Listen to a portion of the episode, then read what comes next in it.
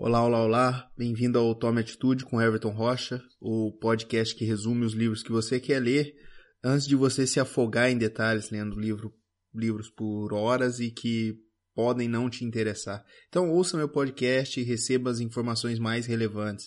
Claro que se você quiser ir mais a fundo ou ler, você vai ter a possibilidade. Se você quiser sempre ouvir resumos de livro, você pode assinar meu podcast no iTunes ou algum agregador Android. E se puder, avalie o podcast, mande sua mensagem e visite meu site tomeatitude.com.br. Então, no livro de hoje, Homens em Busca de Sentido, é contado um pouco das experiências de Viktor Frankl, um prisioneiro ou um ex-prisioneiro de Auschwitz e ele conta como ele conseguiu achar sentido para a vida, mesmo em condições tão adversas. Por que esse cara não, não cometeu suicídio mesmo no extremo da tortura? Esse livro é muito legal porque podemos fazer um paralelo com a nossa vida. Será que, pelo que estamos passando, é realmente difícil? Ou qual o sentido desse sofrimento? Qual a minha missão aqui?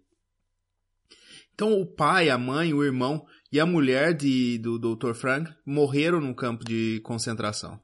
Somente um, uma irmã sobreviveu morreram na, nas câmeras de gás.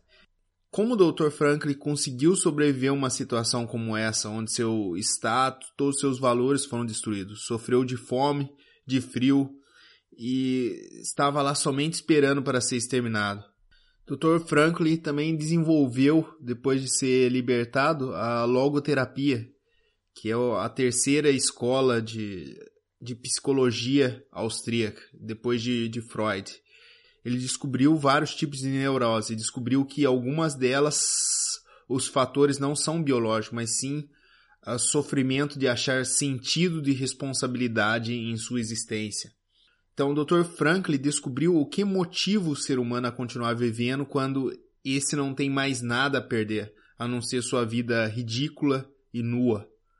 Então, para viver se sofre, para sobreviver é preciso encontrar sentido no, no sofrimento. Então, se ter um propósito na vida, tem que se ter um propósito no sofrimento e na morte. Mas ninguém pode dizer para o outro que propósito é esse. Cada um tem que achar o seu por si mesmo e aceitar a resposta e a responsabilidade que isso traz. Tudo nesses livros são fatos reais e mostra que a vida pode ter sentido mesmo nas condições mais miseráveis. Antes de Franklin chegar no campo de concentração, ele viajou vários dias num trem junto com outros 1.500 passageiros. Eram colocados 80 pessoas por vagão, todo mundo bem apertado, comprimido dentro dos vagões. Então todo mundo esperando para chegar em uma fábrica para trabalhar como escravo. Quando o trem chega no seu destino, percebe-se o nome Auschwitz no portão. Provavelmente o coração de todo mundo disparou, pois já sabia das câmeras de gás, crematórios, massacres. O clima entre os prisioneiros é uma esperança meio que sem sentido. Todos tinham a esperança de ser libertados na última hora ali. Com os gritos dos soldados se vê os comandos para se formar duas filas, uma com homem, outra com mulheres. A bagagem fica no trem então, conforme a fila ia andando, o oficial ia apontando para os prisioneiros qual lados ele, ele deveria ir.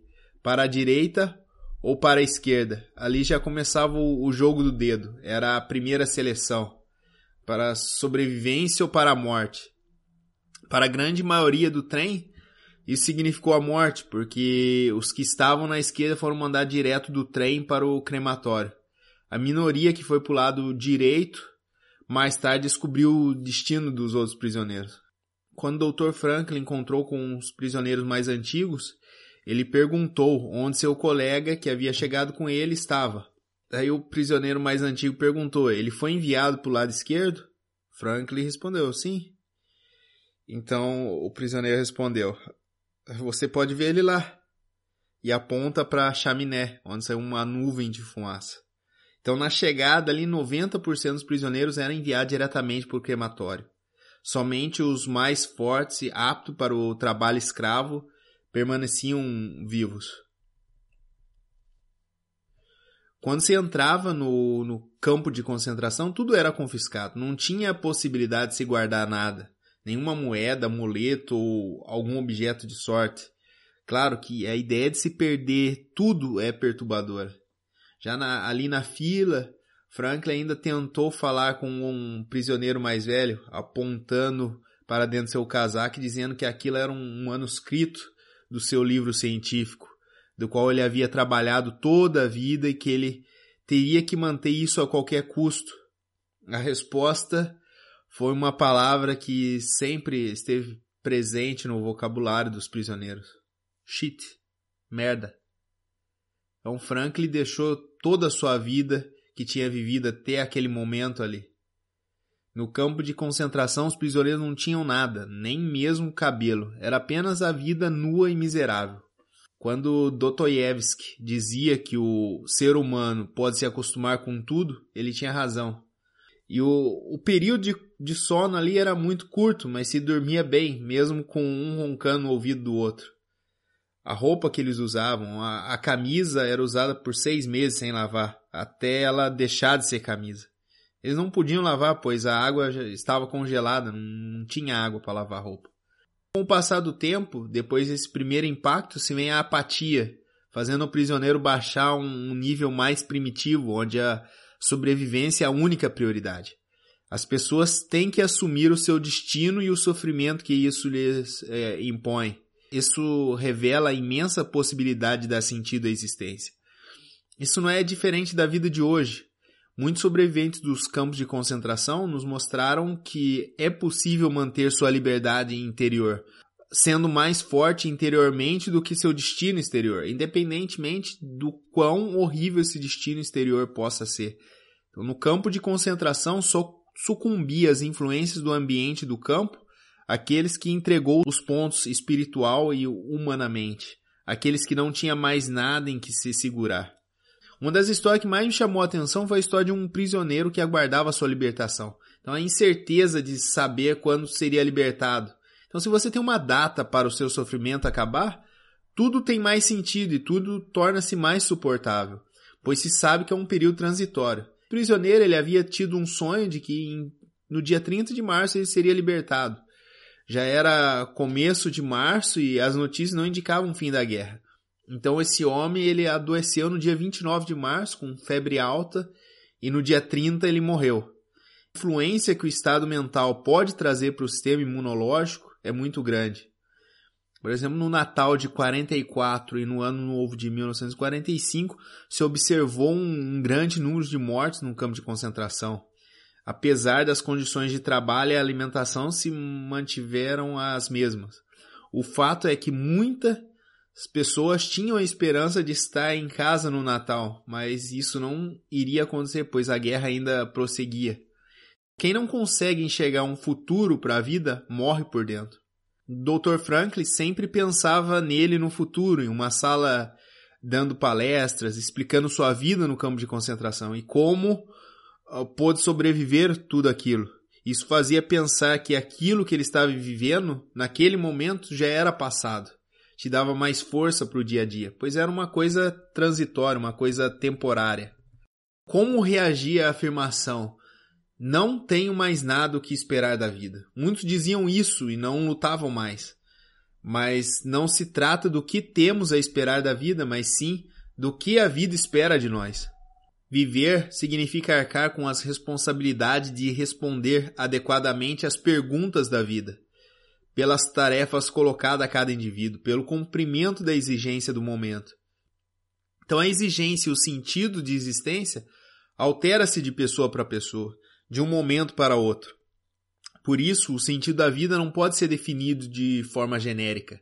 É se como cada um tivesse a sua missão. Na vida não existe nada vago, mas sim exigências concretas. Uma outra história, no, no, campo de concentração, tinham dois homens que queriam se suicidar, alegando que não tinha mais nada a esperar da vida.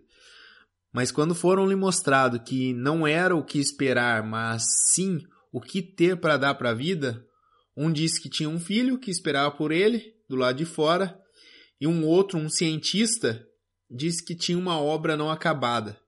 Nenhuma dessas duas pessoas poderiam ser substituídas. Elas eram, elas eram únicas nesse universo e as suas missões estavam à sua espera. a criança ela só poderia esperar pelo seu pai, né? Ninguém poder, poderia substituir essa figura paterna. É a mesma coisa com, com a obra científica. Ninguém poderia concluir aquela obra. Todos nós temos isso na, na vida. A nossa, nós somos únicos e temos missões únicas e que somos, nós somos insubstituíveis aqui. Depois de, de ser libertado, Dr. Franklin criou a logoterapia, uma forma de terapia que tem como fundamento achar o sentido da existência. Todo ser humano busca um sentido na vida, e quando encontra ele, quer viver esse sentido e é até capaz de morrer por ele. Viva como se estivesse vivendo pela segunda vez e que na primeira vez você já fez tudo de errado e agora você está prestes agir de forma errada novamente. Isso vai te trazer um, um senso de responsabilidade maior. Um, um outro instrumento da logoterapia usado no tratamento de fobias é o desejo paradoxal. Então, se você sofre por causa de algo, você deve fazer o contrário do que você está fazendo para resolver esse problema. Por exemplo, Franklin observou um caso de gagueira. Existia um homem muito gago que queria ser curado e já tinha tentado de tudo. Perguntado se já tinha, perguntaram para o homem se ele já tinha vivenciado uma situação onde ele não tinha gaguejado. Então ele respondeu: sim. Uh, quando eu queria gaguejar para não pagar o bonde. Ele estava esperando a misericórdia da pessoa que controlava os tickets lá, dizendo: ah, eu sou gago e eu não, não posso pagar esse é um exemplo de um desejo paradoxal. Então, quando ele tentava gaguejar, ele não conseguia mais gaguejar. Então, um outro caso, o cara que suava muito. Só de pensar que ele não poderia suar, ele suava ainda mais. Com o tratamento, ele desejava suar em situações o qual que ele sabia que ia suar. Quero suar muito, não quero suar um litro, mas eu quero suar um balde de cinco litros. Então, a consequência é que a ansiedade do medo de suar ir embora, porque a, razão de ele suar era realmente a ansiedade. A gente observa muito isso em casos de insônia, onde você quer dormir e não consegue. Tenta fazer o contrário. Não, vou tentar me manter acordado o maior tempo possível. Eu não quero dormir. Então não devemos buscar a felicidade como objeto, mas sim como algo secundário. Então, em primeiro lugar, vem o sentido. É como o riso. Você não pode esperar que alguém ria sem motivos, simplesmente porque essa pessoa quer rir. Ela precisa vivenciar algo engraçado, cômico, uma piada talvez. A felicidade é a consequência. Assim é, é na vida. Não temos que buscar a felicidade, mas sim o nosso sentido de viver, e assim seremos consequentemente felizes. Na logoterapia existem três caminhos principais através dos quais se pode chegar ao sentido da vida. Então, no primeiro, consiste em criar um trabalho, fazer um, alguma ação.